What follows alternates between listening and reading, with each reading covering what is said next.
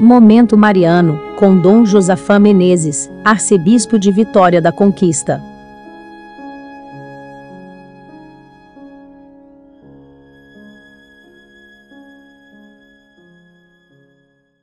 Festejamos Nossa Senhora de Lourdes no dia de hoje grande festa na cidade de Lourdes, na França, onde Nossa Senhora apareceu em 1858, numa quinta-feira, como hoje, a duas irmãs, Bernadette e Antonieta, e a uma amiga de nome Joana, que procuravam lenha junto à gruta às margens do rio Gave.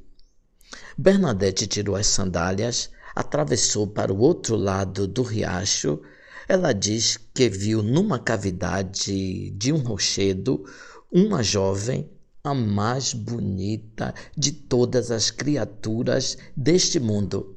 Aquela belíssima jovem olhou e sorriu para ela, fazendo um sinal que ela se aproximasse.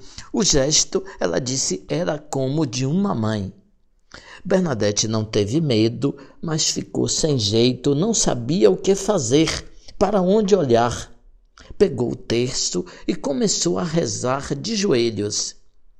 Aquela senhora aprovou a atitude da menina e passou para as mãos dela o rosário que então trazia no seu braço direito. Quando a menina quis começar a oração e ergueu a cabeça, o braço ficou imóvel, completamente paralisado. Só depois que aquela senhora fez o sinal da cruz é que Bernadette então pôde fazer o seu sinal também. A quem perguntava como era aquela senhora, Bernadette fazia a seguinte descrição: tem as feições de uma jovem entre os 16 e 17 anos, um vestido cingido com uma faixa azul até os pés, traz na cabeça um véu branco que mal deixa ver os cabelos caindo-lhes pelas costas. Vem descalça, mas o vestido encobre-lhe os pés.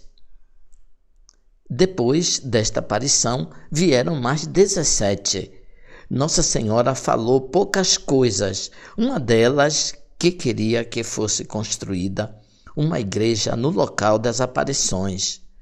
Uma igreja? perguntou o padre da paróquia. Você tem dinheiro? Bernadette respondeu: Não tenho. Pois nós também não temos, disse o padre. Diga para essa senhora que arranje os recursos para construir essa igreja.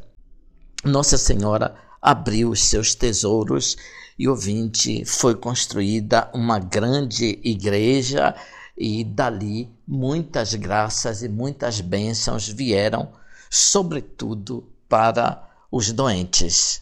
Alguns anos atrás, o Papa Bento XVI pediu renúncia das funções de chefe da Igreja no dia de hoje. No discurso que fez naquele dia histórico, ele disse: A Igreja tem como me substituir. Foi um momento muito confuso, mas no dia 13 de março de 2013, eis a eleição acertada do Papa Francisco, tão querido e tão amado. Nas mãos de Nossa Senhora de Lourdes, colocamos os doentes, o Papa aposentado Bento XVI e o Papa reinante Francisco, e colocamos também nas mãos dele as nossas vidas, ouvinte. Louvado seja nosso Senhor Jesus Cristo, para sempre seja louvado.